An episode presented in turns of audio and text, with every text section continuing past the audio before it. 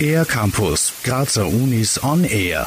Bald können Schülerinnen und Schüler im Physikunterricht in virtuelle Welten abtauchen und Experimente in einem Virtual Reality Physiklabor erleben. Die Idee zu dieser neuen Art des Lernens hatte Johanna Pirker, Universitätsassistentin am Institut für Interactive Systems and Data Science der TU Graz. Die jüngeren Generationen sind ja relativ leicht abzulenken aktuell.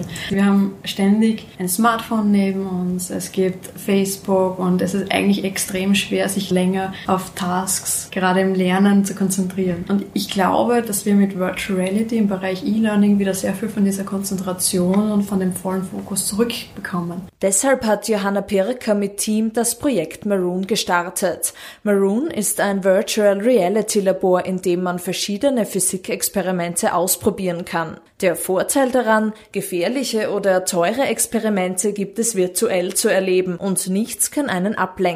Somit können sich Schülerinnen und Schüler voll und ganz auf das Lernen konzentrieren, sagt Johanna Pirker. Wir versuchen Maroon sobald wie möglich tatsächlich im Klassenraum unterzubringen. Wir haben verschiedene Varianten für Maroon, das heißt kostengünstigere Varianten, die man mit dem eigenen Smartphone benutzen kann und auch die super fancy Variante mit einem Room Skill Setup, wo ich mich tatsächlich mit einer Virtual Reality Brille in einem Raum bewegen kann. Künftig möchte Johanna Pirke noch mehr Experimente in das Virtual Reality Physiklabor integrieren und es schließlich als Open Source Produkt Schulen zur Verfügung stellen. Das Projekt hat auch das Magazin Forbes überzeugt. Forbes hat die Informatikerin deshalb in die Liste der 30 besten unter 30 in der Kategorie Science and Healthcare aufgenommen. Eine große Ehre für Johanna Pirke. Vor allem, weil das Forbes Magazin ja ein Wirtschaftsmagazin ist. Und als Forscherin ist es natürlich immer sehr schön, wenn man sieht, sieht, dass das, was man tut, äh, das, was an, an dem man eigentlich schon ewig arbeitet, auch international anerkannt wird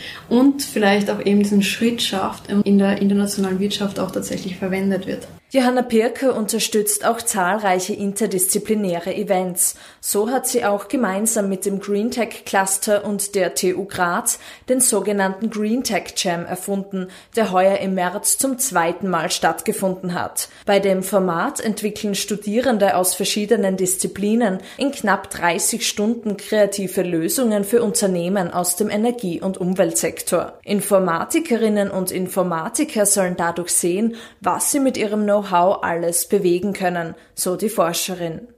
Für den ER-Campus der Grazer Universitäten Anja Liedl.